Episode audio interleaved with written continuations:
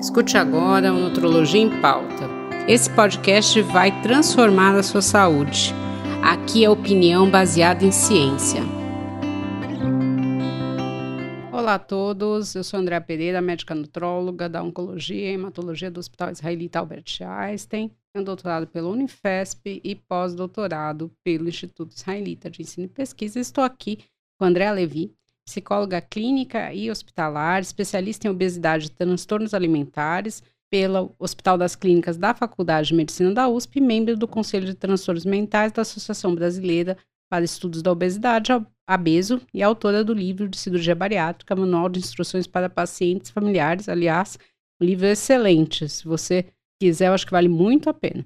E presidente tá, da ONG Instituto Obesidade Brasil. É um prazer estar com você aqui, André. A gente está iniciando o ano falando de emagrecimento. E muitas pessoas não sabem que o acompanhamento psicológico é fundamental para ajudar na perda de peso.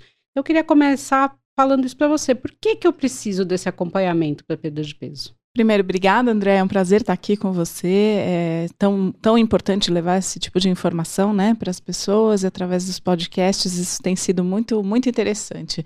É, por que, que a avaliação e o acompanhamento e a psicoterapia, que são coisas diferentes dentro da psicologia, são importantes quando a gente fala de tratamento da obesidade, tratamento para perder peso e manutenção do peso? É, a gente tem que. Eu vou fazer uma pergunta ao contrário, só para a gente entender como é que funciona. Quando alguém fica muito triste, por exemplo, ou muito eufórico, ou a, a vida acontece alguma coisa muito grandiosa, e aquela pessoa fica muito magrinha morreu alguém, por exemplo, essa pessoa fica muito magra, né? Fica meio deprimida, as pessoas completamente entendem. Falar, se viu, fulano tá tão magrinho, ai, coitado, ele tá triste. É como se fosse normal, né? Perder o apetite diante de alguma emoção muito forte. Isso acontece de, dos dois lados. Isso pode acontecer, por exemplo, é, da pessoa engordar ou desencadear, desencadear um, um gatilho para o ganho de peso diante de emoções muito fortes. Mas isso é uma das coisas que nos faz engordar. A coisa principal que faz com que a pessoa tenha uma predisposição à obesidade, ao ganho de peso, é a genética. Então, depois da genética, a gente tem mais, mais de uma centena de fatores que podem levar ao ganho de peso. E alguns deles são, sim, psicológicos, emocionais, muitas vezes psiquiátricos. Por isso, a gente precisa fazer um bom psicodiagnóstico quando você vai fazer um diagnóstico global de obesidade, para que essa pessoa entenda, vamos dizer assim, quantos por cento dessa pessoa ela tem de questões emocionais, psicológicas que influenciam no ganho de peso. Às vezes tem pouco, às vezes tem muito, né? E para isso a gente precisa de um profissional de saúde mental, um psicólogo, um psiquiatra especialista para fazer essa avaliação. Sem essa avaliação global, é a mesma coisa que a gente não medir glicemia, que a gente não medir massa magra, que a gente não medir peso e altura, e a gente não medir a influência das questões emocionais para aquela pessoa, e por isso o tratamento é tão individualizado. Eu acho que é importante, né? a gente tem falado sempre isso, né, da obesidade ser uma doença multifatorial. Né? Isso significa que tem várias causas e entre essas causas e parte do tratamento está sim o acompanhamento psicológico. Né? Você falou da pessoa perder alguém na família, emagrecer. O que leva uma pessoa dentro da saúde mental a ganhar peso? Tem alguma coisa que é desencadeante? Tem, vamos dizer assim, a comida é um prazer imediato, né? Algumas pessoas fumam, algumas pessoas bebem, algumas pessoas usam drogas. Não necessariamente a gente precisa de facilitadores químicos para lidar com a vida, mas isso é bastante do ser humano, né? É, a gente busca prazeres e algumas pessoas têm os receptores mais prazerosos, vamos dizer assim, no cérebro para a comida e acabam é, é, comendo mais, beliscando mais, ou tendo mais prazer em comidas mais palatáveis e mais ultraprocessadas, mais gordura, mais açúcar. Então, tudo isso precisa ser avaliado. Tem muitas dessas coisas que a gente consegue avaliar precocemente e até prevenir na infância, por exemplo, o paladar, né? Por exemplo, criar um paladar, ou mesmo quando alguém faz cirurgia bariátrica dentro de uma família, a gente consegue perceber a mudança de paladar e como isso influencia na mudança da comida geral. Então, é tão complexo a gente mexer numa coisa que é tão visceral, que envolve cultura, Né? Comer envolve cultura, que envolve família, que envolve tradições, que envolve gosto, que envolve textura, que envolve que é gostoso. É muito complicado a gente mexer nisso, né? Mas é muito necessário no tratamento da obesidade a gente mexer em quantidades e frequências para que essa pessoa tenha uma saúde melhor. É, eu acho que você tocou num assunto muito importante, que é a questão dos ultraprocessados e dos processados. Esses alimentos, eles são feitos para serem prazerosos, para você não ter saciedade. Inclusive, nós temos psicólogos que fazem parte das equipes de teste.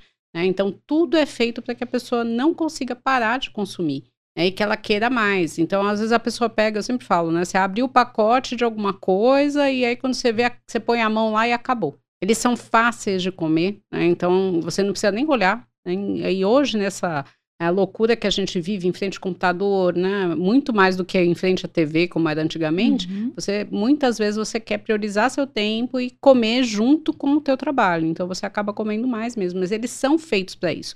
E às vezes as pessoas acham que é uma fraqueza, né? Tipo, nossa, eu não consigo resistir. Eles foram estudados para serem irresistíveis, a gente tem isso. É, esse tipo de alimento foi estudado não só para ser mais palatável, para ele ativar no cérebro questões do, do, seu cérebro dizer, oba, quero mais, que delícia, que prazeroso, como também a embalagem dele é mais atraente, é, a quantidade dele, a quantidade de gordura, a quantidade de açúcar, a crocância, a textura, tudo isso é feito para a gente adorar Sim. comer aquilo mesmo. Então, Uh, eu sugiro, quem, quem tem dificuldade para recusar ou não comer tanto esse tipo de alimento, não ter em casa. Né? Coma esporadicamente, vai numa festa, ok, foi viajar, quer experimentar uma coisa diferente, nada radical, mas não tenha em casa, porque o seu cérebro e o estímulo visual vão olhar para aquilo e vão falar: ah, meu cérebro acendeu uma luz e eu quero aquilo. Não, e é uma coisa que você não esquece, né? Tá lá na tua dispensa, tá em algum claro. lugar, qualquer. Se for uma fruta, você não lembra dela. É, exatamente. Né? Às vezes até estraga, mas esse tipo de coisa, se tá lá uma hora, você vai pegar. Acho que não Isso. tem. Então, voltando para a psicologia, essa é uma das coisas, né, que faz com que a gente, o nosso cérebro funcione caminhando para esse lugar. As questões familiares, o psicólogo ajuda a pessoa também a entender dentro daquela formação familiar, dentro daquela cultura familiar, como a gente pode também chamar essas pessoas dessa família para ajudar uma pessoa que tem dificuldade de, de, de, emagrecer, de manter o peso, como é que todo mundo pode colaborar, sendo uma doença crônica, né? A gente tem a parte psicoeducativa também. Se a gente, se não faz sentido para aquela pessoa que a obesidade é uma doença, que ela vai ter que tratar, que muitas vezes a gente vai ter que usar todo o arsenal terapêutico que significa olhar para a alimentação, claro, a parte nutricional, muitas vezes medicação, algumas vezes cirurgia bariátrica, muitas vezes psicoterapia. Todo esse acompanhamento tem que fazer sentido para a pessoa entender que a obesidade não é falta de caráter, fraqueza, falta de força de vontade, todas essas coisas que muita gente pensa. Então, eu sugiro que, se você está buscando tratamento para obesidade, faça todas essas avaliações e você vai saber quais delas são as que mais influenciam na sua obesidade. E aí a gente vai fazer um tratamento personalizado, uma frequência personalizada em cada profissional de saúde para entender o que é melhor para você. É, e a gente você tocou numa questão muito importante que é a família, né? Então a gente tem às vezes as discussões que a gente sempre vê o facilitador. Né? Então a pessoa está empenhada em perder peso, mas tem aquela pessoa que traz né, esse tipo de alimento ou faz até uma chantagem, ah, mas eu fiz só para você, tal, então dificulta essa perda de peso. Então eu acho que a terapia, o acompanhamento psicológico também é importante para fazer a pessoa perceber esse tipo de coisa e focar muito mais nela. Né? E é sem difícil. Dúvida, sem dúvida. A gente tem uma questão cultural que ainda é muito, muito, muito forte na nossa vida. Não faz 100 anos que a gente tem algumas vacinas e alguns antibióticos, né? Então, se a gente olhar para qualquer pessoa, geralmente avós, tias, mães mais velhas, acima de 70, 80 anos, elas têm horror de ver criança magra. De onde vem isso? Isso vem do medo de que crianças magras no início do século passado morriam mais facilmente num surto qualquer de doenças que hoje a gente tem vacinas, antibióticos, que hoje não se morre mais. Mas um surto de diarreia, de gripe, as crianças muito magrinhas eram as que mais sofriam e as mães ficavam desesperadas, e os pais, avós e tal. Então, a gente ainda tem isso muito enraizado na nossa, na nossa cultura. E quando vê, a gente vê um bebê, o bebê está passeando na rua com os pais, vem uma senhora, um senhor e fala: Ai, mas coitado, esse bebê está muito magrinho, precisa dar comida para ele. Isso vem desse lugar. É importante também a gente entender que lugar é esse. Né? Que essa pessoa, muitas vezes, ela faz parte da família, ela quer dar comida, ela quer prover ali alimentos, ela quer que aquela É, criança não é, engorde. é uma má intenção. Não é má intenção, ela não quer que a criança seja gorda, ela quer que a criança não corra risco, que é aquele risco que tem na cabeça dela, da cultura dela, da geração dela. Então, a gente entendendo tudo isso, também ninguém precisa brigar. A gente Uhum. consegue né, fazer uma harmonia ali na família e mostrar para todo mundo que hoje a gente não precisa ter crianças com obesidade para essas crianças serem demonstrar saúde, saudáveis. exatamente. É, exato. E isso vale para todo o resto, mas as crianças são mais vulneráveis nesse sentido porque não são elas que fazem as compras e as comidas. É, a gente tem que entender, né, que a obesidade dentro de todas essas causas, ela tem realmente, as pessoas têm mais fome, menos saciedade, elas têm uma facilidade de engordar. Então não adianta fazer aquela comparação, ah, mas eu como menos que ele e eu engordo. É verdade isso, isso pode acontecer. né? Não quer dizer que a pessoa coma tudo que ela vê pela frente, mas ela tem essa facilidade. E uma das coisas que às vezes os pacientes já chegam no consultório e falam para mim, é assim, ah, eu tenho compulsão alimentar. Né? Então, nem todo mundo tem compulsão alimentar, mas eu queria que você explicasse o que é a compulsão alimentar. O transtorno de compulsão alimentar, ele é uma doença, um transtorno psiquiátrico muito bem descrito, né? Ele tem ali sinais e sintomas muito bem descritos. Você pode pegar no DSM-5, que é o Manual de Saúde Mental mais atualizado. É, e ali a gente vai ter mais ou menos assim. Se você tem episódios de comer compulsivo, em que uma coisa ne não necessariamente tem a ver com a outra, você come doce, salgado, quente, frio, você vai na geladeira, mistura um negócio que não tem nada a ver, pega uma coisa congelada. É assim, um, um episódio de compulsão alimentar clássico, ele é muito chocante para quem não, nunca viu, nunca viveu. E para a pessoa que vive isso, ela sente muita vergonha, muitas vezes, de contar, né? Se ela tiver isso mais de duas vezes por semana, por mais de dois meses, a gente pode considerar que ela tem um transtorno de compulsão alimentar. Fora isso, você foi numa festa, exagerou, foi num churrasco, exagerou, esporadicamente reuniu a família, come demais, ai, hoje eu tive uma compulsão. Ou alguém trouxe de viagem um chocolate gostoso para você, você comeu tudo. Isso não é compulsão alimentar. Pode ter sido um, um episódio ali de exagero, mas não, você não tem transtorno de compulsão alimentar. Outra característica do transtorno é que ele traz muito sofrimento. A pessoa, depois que ela tem de fato uma, um episódio de compulsão alimentar, ela sofre muito, ela sente muita vergonha e ela cai num um tipo de depressão. Né? Então ela come, come, come, come, não, não tem freio, ela não consegue parar, não é uma escolha dela parar. Quando ela está extremamente cheia mesmo, que ela não consegue mais comer, ela fica muito pesarosa, muito triste e ela entra numa espécie de depressão. E isso se repete algumas vezes na semana sem o controle dela. Isso tem tratamento, é outra doença crônica, né, que deve ser tratada acompanhada pelo psiquiatra. O psiquiatra vai colocar a pessoa quimicamente em ordem, existem medicações para ajudar nisso.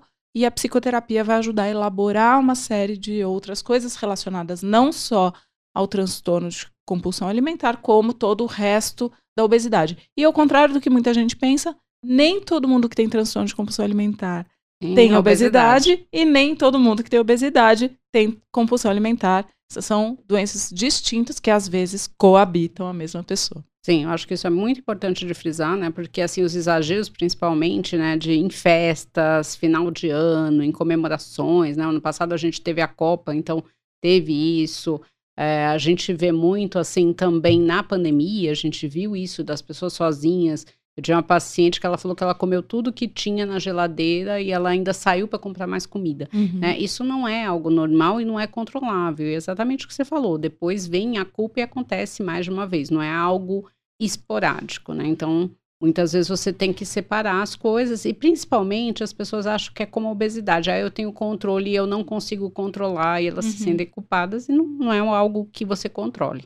É uma coisa muito importante de falar é que as pessoas, tanto com obesidade quanto com transtornos em geral mentais, mas transtornos eh, alimentares, elas demoram muito para buscar ajuda, justamente porque elas têm vergonha ou porque elas acham que, ah, não, foi só um episódio, eu vou conseguir controlar. Aí ela controla durante um tempo, aí ela cai de novo num, num episódio grave, daí ela.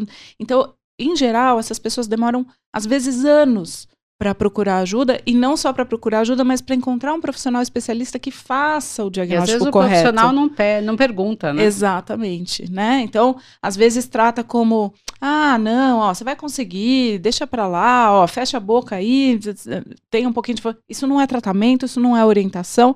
Então a gente sempre frisa isso, né? Se você tem dificuldade com qualquer tipo de questão relacionada à alimentação, à manutenção do peso, procure profissionais especialistas. Ah, no primeiro episódio, a gente discutiu né, a importância do acompanhamento psicológico no tratamento clínico. Eu queria te perguntar na cirurgia bariátrica, né? Primeira coisa, assim, a gente vai ter um episódio específico de cirurgia bariátrica e muitas pessoas acham que a cirurgia bariátrica é a cura da obesidade e que a partir do momento que elas fazem, elas não precisam ter nenhum outro tipo de tratamento. Elas não precisam ter a parte nutricional, nem a medicamentosa, nem a psicológica, nem a prática de exercício. E muitas vezes não sabem nem que precisam fazer antes. Elas descobrem porque o convênio exige, né? Porque tem essa exigência. E aí eu queria que você explicasse um pouquinho do porquê do acompanhamento psicológico na cirurgia bariátrica. Eu fico muito feliz que essa ideia de que fiz cirurgia bariátrica, estou livre, já caiu por terra faz tempo, a gente já trabalha com isso há muitos anos, mais de 20 anos aí, a gente educando pacientes e profissionais de saúde, porque Também. no início, né, no início dos anos 90, assim, quando a cirurgia começou a ficar um pouco mais corriqueira assim para as pessoas, os próprios cirurgiões diziam: "Não, agora você não precisa mais se preocupar, você vai fazer a cirurgia e você vai ficar livre".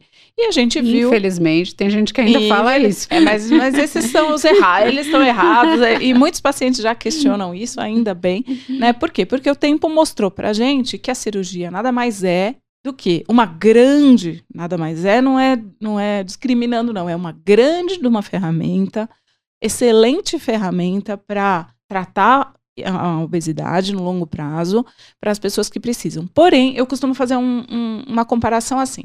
Se você vai aprender a dirigir, você vai comprar um carro, você obrigatoriamente vai ter que tirar a sua habilitação. E para isso você vai fazer algumas aulas, você vai estudar, você vai ver leis de trânsito, você não vai poder atropelar as pessoas, nem bater no poste, você vai ter que saber as regras do carro, botar gasolina, trocar óleo, fazer... tem um monte de coisas que depois que a gente dirige há muito tempo a gente já faz com naturalidade, mas para tirar a habilitação você fica lá um tempão aprendendo, sinal vermelho, sinal verde, etc. E se não fizer isso, ou toma multa, ou bate o carro, ou você vai se machucar, ou você vai machucar alguém. A cirurgia bariátrica é muito parecida com isso. Ela pode ser a melhor coisa da sua sua vida se você for um bom, for bem habilitado, né? Então você vai aprender que você vai comer melhor, isso vai te trazer mais saúde e você vai tomar seus suplementos, porque não existe cirurgia bariátrica sem suplemento, do mesmo jeito que não existe carro sem óleo, sem gasolina e etc. É, você vai tomar seus suplementos todos os dias, não existe a possibilidade de dizer, ah, eu estou me sentindo muito bem hoje, eu não vou tomar. Não existe essa possibilidade. E eu sempre digo, todas as orientações da, da área de saúde que a gente passa para os pacientes, elas têm que fazer sentido. Eu não adianta eu falar para ele, você toma aqui um, esse remedinho, você vai se sentir melhor. Eu estou me sentindo bem, por que, que eu vou tomar alguma coisa? Assim, tudo bem, lá a doutora me disse que eu vou tomar, mas ah, eu não preciso, estou me sentindo bem. Pessoas, a gente vê pessoas com Sim. doenças crônicas graves, Sim. renais crônicos, etc., que uhum. deixam de tomar o remédio porque estão se sentindo bem. Então, primeira coisa, antes, no pré-operatório, o que, que o psicólogo faz? Uma espécie de habilitação para esse paciente pilotar a cirurgia dele da melhor forma. Por isso eu escrevi o livro Cirurgia Bariátrica Manual de Instruções, porque era um livro que eu, tudo que eu queria dizer, e às vezes não dá tempo de dizer em uma avaliação, tudo que eu queria que um paciente soubesse, ele vai passar ou que ele pode evitar passar tendo uma cirurgia bariátrica. Então é isso, a cirurgia pode ser a melhor coisa e depende muito do paciente, obviamente. Escolha um bom cirurgião bem habilitado, faça num bom hospital, é, tenha os recursos corretos, faça o pós-operatório direitinho e o resto você conduzindo a sua cirurgia. Quem diz que cirurgia bariátrica é o caminho mais fácil, realmente não sabe do que está falando. Cirurgia bariátrica é uma ferramenta muito útil, muito potente. É uma ferramenta que te habilita a lidar mais de igual para igual com a potência da doença obesidade, mas que você tem que conduzir da maneira correta. Então, por isso,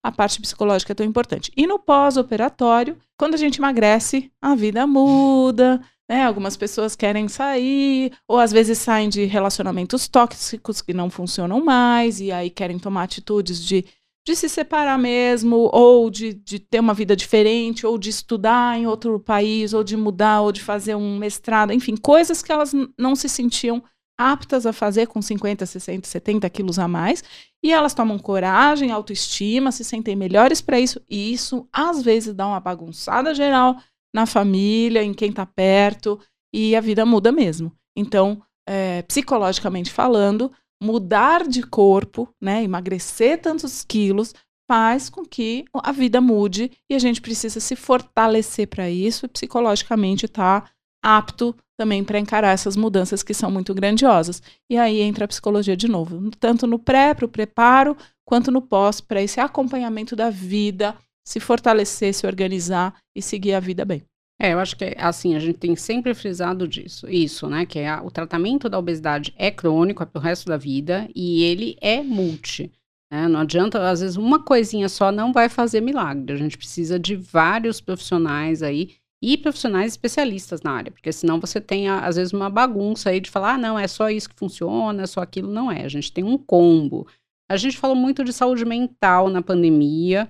Eu acho que foi um dos pontos positivos da pandemia que meio que tirou um pouco esse preconceito de se falar de saúde mental. É, então, eu queria finalizar o nosso podcast falando disso. Ansiedade e depressão podem sim influir no ganho de peso?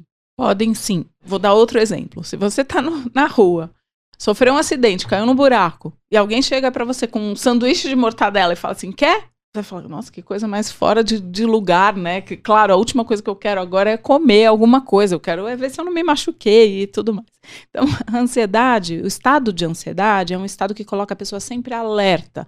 De novo, existem traços de ansiedade que, em algum grauzinho, a ansiedade é boa, faz a gente se mover, faz a gente querer coisas, faz a gente é, buscar, trabalhar e etc. Agora, o transtorno de ansiedade ele é altamente limitante, ele faz com que a cabeça fique fritando, fique vivendo lá no futuro, fique tentando arrumar saídas para problemas que às vezes nem existem na prática e etc. Ele é muito limitante. E isso pode sim fazer com que a pessoa se acalme comendo, né? Do mesmo jeito pode fazer a pessoa emagrecer. Então, alterações no sono, na fome, na, na forma de viver são características, sim, de transtornos de ansiedade e de transtornos de humor, como a depressão, por exemplo. Outra coisa é que quando você vai buscar o tratamento psiquiátrico para essas questões, o médico psiquiatra precisa entender também das medicações, porque algumas medicações interferem sim na Isso é forma é de se alimentar, no, no apetite, né, no ganho de peso. Então, o médico psiquiatra que vai tratar do transtorno de ansiedade, da depressão, do transtorno alimentar, ou seja lá do que você apresentar, também precisa entender e fazer esse ajuste fino da medicação, porque ganhar peso é sim uma das questões importantes que a gente vê no, uh, no tratamento da, das, dos transtornos mentais. Mas tudo isso é possível, existem sim medicações que ajudam bastante, psicoterapias especializadas nisso que ajudam bastante. Então, o nosso recado não é para a pessoa ficar com medo de buscar tratamento, muito pelo contrário, é para que ela busque o um tratamento mais especializado possível e ela vai ter muito mais qualidade de vida, tanto para conseguir fazer a manutenção do peso, que é tão tratamento quanto a perda de peso, chegar na manutenção do peso e manter. Eu acho que é importante desmistificar essas coisas. A gente vê muito isso em obesidade e em transtornos mentais, que a pessoa fica tentando se controlar, ela acha que ela tem que resolver aquilo sozinha, que é uma falta de força dela e não é. E das medicações psiquiátricas, muitas pessoas não tinham a tendência a engordar antes, mas quando tomam a medicação elas engordam. Às vezes você consegue trocar as medicações, às vezes não.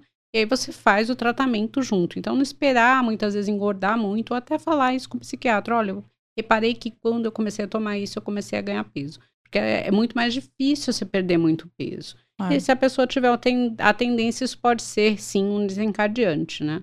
Tudo que, é que a gente puder tratar mais precocemente Sim. possível, né? Então, vai fazer um, tra um tratamento medicamentoso, seja lá para que for. Fez um teste, tomou alguns meses, aquilo não funciona, é o seu médico que precisa fazer o ajuste fino químico da medicação. E para os transtornos mentais é a mesma coisa. Então, não fique achando que você tem que controlar tudo sozinho. Ah, eu, te, eu tenho vergonha de voltar no médico porque eu engordei. Eu tenho vergonha de voltar no médico porque eu não melhorei. Não profissionais de saúde, especialistas nisso tudo que a gente está falando hoje, não vão te dar bronca, eles vão te dar orientação e ajuste. É isso. É, eu acho que isso é super importante, né? A gente está finalizando aqui né, o nosso podcast. Se você ficou com alguma dúvida, entre em contato com a Andrea Levi nas mídias sociais dela. Vocês também podem entrar nas mídias digitais da ONG Obesidade Brasil. E para você que está pensando em fazer cirurgia bariátrica, ou tem alguém que vai fazer ou já fez, não deixe de comprar o livro Cirurgia Bariátrica, Manual de Instruções para Pacientes Familiares, que realmente vale muito a pena. Eu acho que ajuda muito. Obrigada a todos e até o próximo. Até.